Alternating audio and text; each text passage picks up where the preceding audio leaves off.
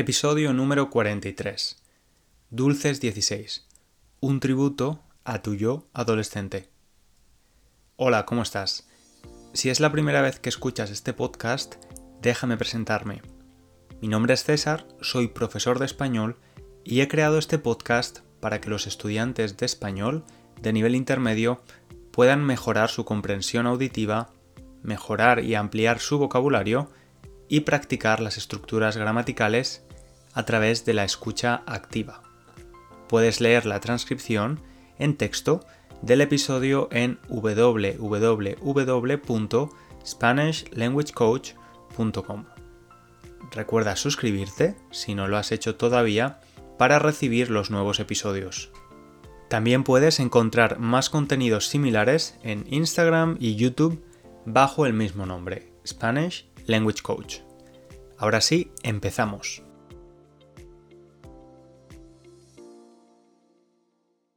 El día que grabo este episodio de podcast es mi cumpleaños. Cumplo 32 años. Hace 32 años que vine al mundo. Me gustan los cumpleaños y todo lo que está relacionado con ellos. La celebración, la tarta, los globos para decorar la casa de colores. Cuando me he despertado esta mañana, mi casa estaba decorada con un cartel grande de Happy Birthday y un montón de globos por el suelo. Además, había una gran tarta de chocolate en el frigorífico. Le tengo que dar las gracias a mi chico por hacerme el cumpleaños un poco más dulce y colorido, a pesar de estar confinados por el coronavirus. Tengo 32 años, lo que significa que hace 16 años cumplí 16 años. En España no existen los dulces 16 como en algunos países anglosajones o las fiestas de quinceañeras como en algunos países latinoamericanos. Cumplir 16 años en España no es sinónimo de una gran fiesta necesariamente. Sin embargo, cuando llegas a esta edad, se te empieza a considerar una persona adulta, al menos legalmente. La mayoría de edad llega a los 18 años, donde somos completamente adultos. Con 18 años podemos beber alcohol o conducir, por ejemplo. ¿Y qué cambia a los 16 años entonces? Pues que podemos trabajar legalmente, casarnos o tener relaciones sexuales. Recuerdo aprender esto en el colegio y el día que cumplí 16 años me sentía súper mayor. Ya era adulto. Años después descubrí que en realidad con 16 años no era un adulto, simplemente tenía más opciones. Te das cuenta de que realmente eres un adulto con pequeños detalles, pequeños momentos en un día que no es especial, un día cualquiera. La primera vez que preparé una coliflor hervida, tuve uno de esos momentos. Pensé, estoy comiendo coliflor hervida por propia voluntad. Nadie me obliga. Lo hago porque quiero. Soy adulto te das cuenta de que empiezas a pensar más en el largo plazo y empiezas a pensar en el concepto alimentación saludable, cuando tienes que preparar tu comida. Otro de estos momentos fue la primera vez que tuve un ataque de ansiedad. Estaba en un restaurante cenando con mi exnovio, llevábamos saliendo juntos muy poco tiempo, y de repente, en pocos segundos, me empecé a encontrar mal mi respiración se aceleró, mi corazón latía fuerte, nada se sentía normal. Era como un sueño desagradable. Años después, hablando con mi psicóloga sobre la ansiedad, analizamos un poco más esa noche. Llegué a la conclusión de que ese primer ataque de ansiedad traía un mensaje. César, ya eres adulto y no te sientes preparado. Tenía mi primer trabajo como profesional recién graduado, no como estudiante. Además, estaba pagando por primera vez un alquiler y tenía facturas de agua, luz, internet. También tenía novio por primera vez. Era un adulto independiente. Y sí, me gustaba la idea, estaba contento, simplemente era un periodo de transición. Tenía que adaptarme a mi nueva situación y lo hice poco a poco. Ahora cumplo 32, el doble de 16, y quiere decir que la mitad de mi vida ya la he vivido como un adulto. Puede parecer una tontería, pero es como si los primeros 16 años de mi vida hayan sido para crecer física e intelectualmente y los 16 siguientes hayan sido un entrenamiento para convertirme en adulto. Ahora he finalizado, he terminado oficialmente el entrenamiento y ya debería saber exactamente cómo funciona la adultez, la edad adulta. La realidad es que no me siento así para nada. Cuando era niño pensaba que los adultos lo sabían todo y tenían el control de lo que estaba pasando. Ahora que soy adulto me he dado cuenta de que eso no es verdad. No importa que tengas 20, 30, 40, 50 o 100 años. Estoy en continuo aprendizaje. Hay cosas que no están en mis manos y simplemente tengo que vivir con ello. Como adulto, ahora veo la vida como un constante ajuste. Tengo que ajustar las cosas que quiero con las cosas que pasan y no controlo. Buscar un punto intermedio y encontrar la comodidad en ese ajuste. La verdad es que me alucina pensar lo rápido que han pasado los años el tiempo vuela. Cierro los ojos y puedo volver a mi décimo cumpleaños, el día que cumplí diez años. Puedo recordar la tarta de chocolate y las dos velas rojas que soplé con la forma del número diez. Me acuerdo de que era un día entre semana, no era durante el fin de semana, porque llevaba puesto el uniforme del colegio. Me gusta cumplir años. La alternativa sería estar muerto, así que cumplir años está bien. Creo que está bien que pase el tiempo. Nos ayuda a tener una mejor perspectiva de la vida. ¿Te imaginas ser eterno? El tiempo no tendría ningún valor y no valoraríamos ningún momento. En este episodio me gustaría que viajáramos con la máquina del tiempo, ahora que viajar es algo imposible, y volvamos a la época, al tiempo, donde éramos adolescentes. En concreto, quiero que volvamos a cuando teníamos 16 años. Viendo las estadísticas de los oyentes que escuchan este podcast, la gran mayoría son adultos, así que será fácil para ti volver a esa edad. Quiero que tú y yo hagamos un homenaje, un tributo a nuestro yo adolescente, a nuestra versión adolescente, cuando era adolescente pensaba mucho en cuando era un niño y ahora que soy adulto pienso mucho en mi yo adolescente. Cuando pienso en el niño que fui y que de alguna manera sigo siendo, lo hago de una forma tierna, con compasión. Por otro lado, si pienso en mi yo adolescente, la cosa es muy diferente. Y me ha sorprendido saber que no soy el único al que le pasa esto. Cuando he preguntado a algunas personas sobre qué es lo que le dirían a su yo de 16 años, la mayoría de ellas han respondido algo que implicaba que ese yo de 16 años no estaba haciendo las cosas bien. Muchas respuestas incluían la palabra más. Te doy algunos ejemplos. Estudia más, trabaja más duro, come más sano, disfruta más de tu sexualidad, disfruta más de tu tiempo libre y cosas de ese tipo. También muchas personas me han dado una respuesta del tipo no hagas esto o no hagas eso. Estos mismos mensajes los recibimos cuando teníamos 16 años por parte de nuestros padres u otros adultos de nuestro alrededor como nuestros profesores. No nos gustaba demasiado oírlos. Sin embargo, ahora, como adultos, nos mandamos exactamente los mismos mensajes. Se nos olvida cómo nos sentíamos y cómo esos consejos, recomendaciones y mensajes bien intencionados, con buena intención, no, no, resonaban en nosotros y muchas veces no tenían efecto. Cuando hablo de la adolescencia con mis estudiantes, no importa de dónde sean o la edad que tengan, todos tienen experiencias similares.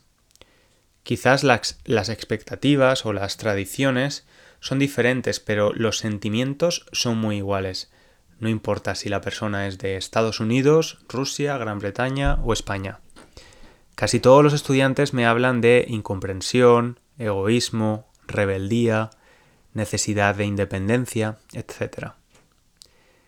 Como te decía, la mayor parte de las personas mandaban mensajes negativos a su yo de 16 años. Mi madre, sin embargo, me ha dicho una cosa que me ha gustado mucho. Me ha encantado, de hecho. Me ha dicho que cuando ella tenía 16 años, su madre, es decir, mi abuela, murió. Ella tuvo que tomar el rol, el papel de madre para algunos de sus seis hermanos pequeños. E imagino que esto no fue fácil. Eran muchos niños y ella muy joven. Cuando le he preguntado qué es lo que ella le diría a su yo de 16 años, me ha dicho, le diría que puede estar muy orgullosa de sí misma y que todo va a salir bien. Me conmovió mucho que ese fuera el mensaje a su yo de 16 años y pensé que todos deberíamos sentirnos más orgullosos de nuestra versión adolescente. Creo que como adultos tendemos a olvidar cómo nos sentíamos en ese momento. Puede ser bueno recordarnos cómo nos sentíamos y decirnos, estoy orgulloso u orgullosa de lo que hiciste, no porque lo hicieras todo bien, sino porque no lo tenías fácil.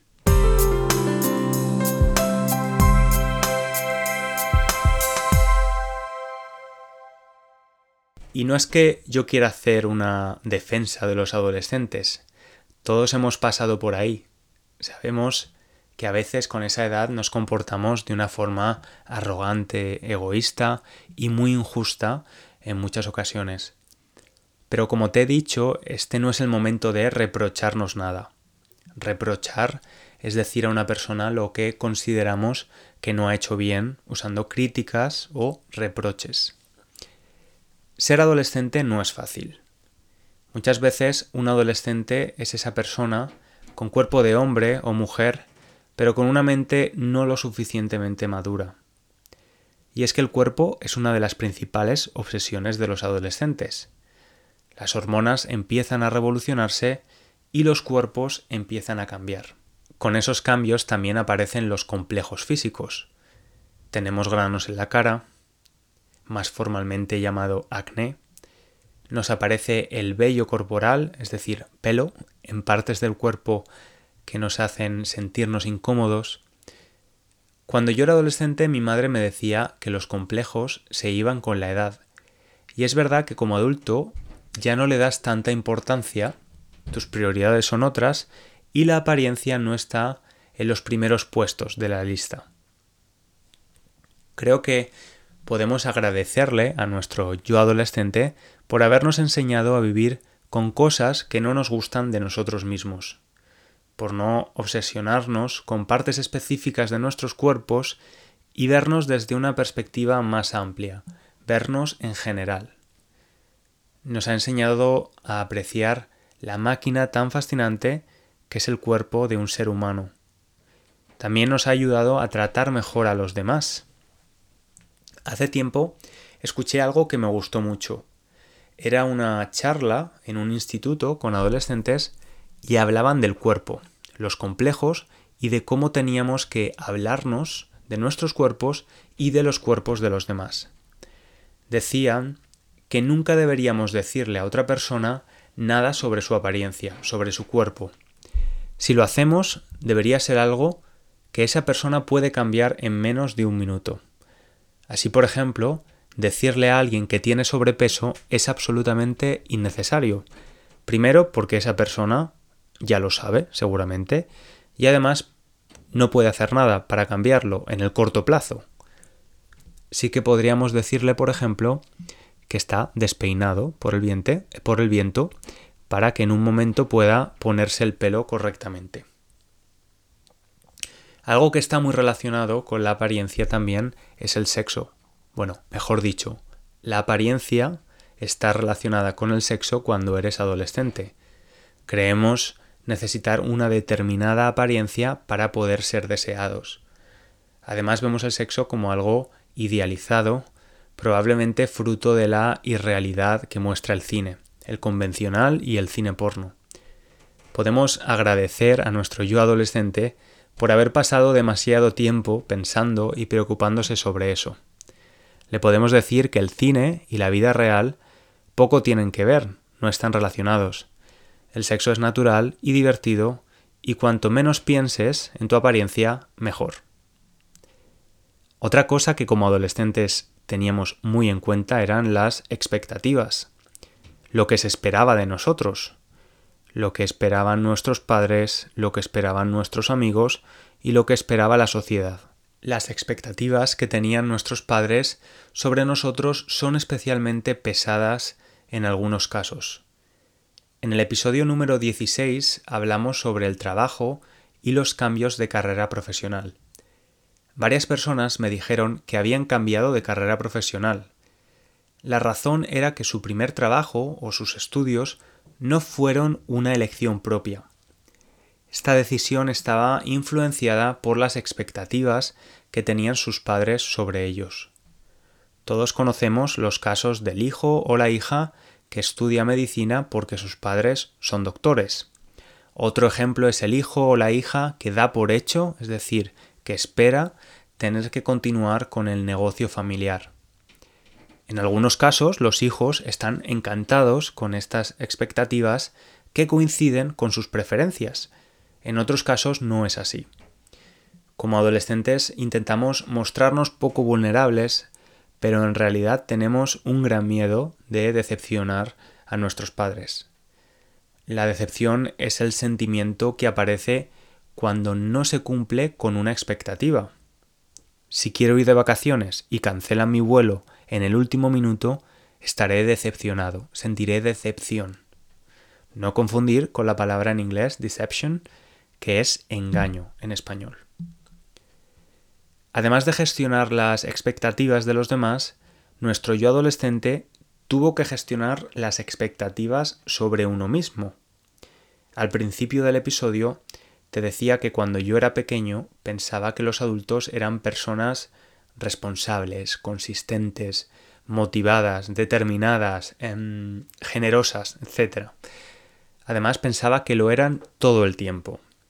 Pensaba que cuando yo me transformara en un adulto sería así. Obviamente no fue así y tuve que navegar ese sentimiento.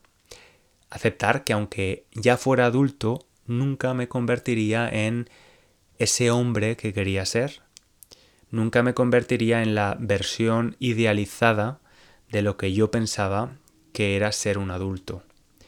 Ahora sé que eso está bien, no pasa nada, ese hombre que quería ser no existe y además es muy aburrido.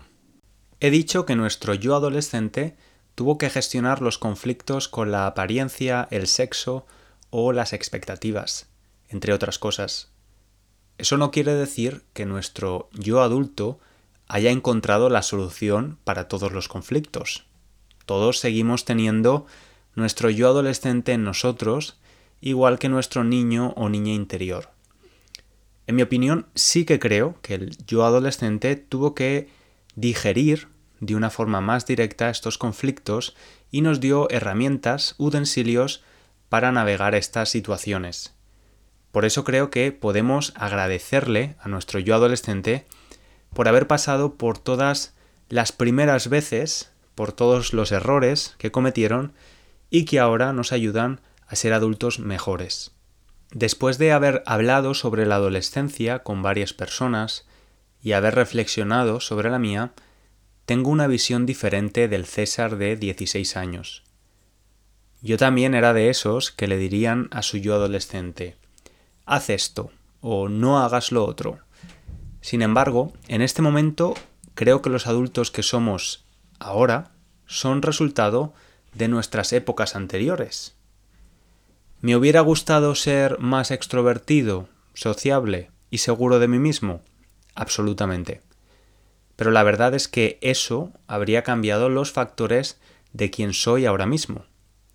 Probablemente sería una persona diferente con experiencias diferentes. Si pudiera volver 16 años en el tiempo y hablar con mi yo adolescente, le daría las gracias y le diría que no es necesario que se preocupe tanto. Le diría que la vida es cuestión de ajustarse y él también va a aprender a hacerlo, a ajustarse, a vivir. Hasta aquí el episodio de hoy. Espero que además de aprender algo y mejorar tu comprensión auditiva, puedas haberte conectado un poquito más con tu yo adolescente y mostrarle tu amor, tu afecto, tu cariño. Si este podcast te está ayudando con tu español, no olvides correr la voz. Correr la voz es hablar de algo, extender una noticia o un rumor para que más personas lo sepan. Si te está ayudando, por favor compártelo con otras personas que estudian español y deja un pequeño comentario, una valoración en la aplicación de podcast que utilices para escucharlo. Te recuerdo también que en la página web www.spanishlanguagecoach.com puedes conseguir de forma gratuita un ebook que escribí hace unas semanas. Se llama La Guía del Estudiante de Español Intermedio. En ella te doy técnicas específicas para continuar progresando con tu español. Aquí me despido de ti hasta el próximo episodio. Muchas gracias y feliz semana. Un abrazo grande.